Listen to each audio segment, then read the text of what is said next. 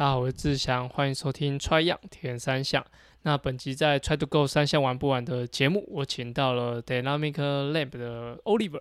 那其实我在 Oliver 在应该算是刚创业的初期吧，其实就有过去跟他学习一些 fitting 的技巧。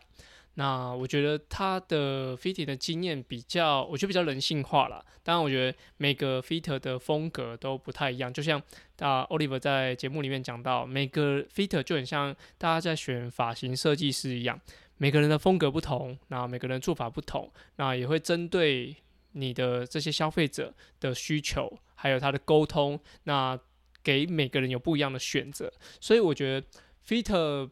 并不是一个绝对的一个选，应该说，并不是说谁就适合什么 feater。那我觉得每个人有不同的选择方式，而且就像 Oliver 在节目里面讲，就是他在国外，那分别不同的 feater 竟然做出不一样的数据。那我觉得这一定是必然的，因为每个人的艺术是不一样的，fitting 的艺术是不一样。那 Oliver 在节目讲到，呃，fitting 八十趴是看数据。二十趴是看艺术，所以这二十趴的差距，我觉得呃，给每个消费者有不一样的选择，而在他们的专项自行车上面，我觉得有不一样的变化，就是不不论是坐垫的前倾角度啊，或者说啊你在卡鞋能够垫多少的垫片，那我觉得这些都是 fit 的艺术。那在节目里面讲到很多一些小观念。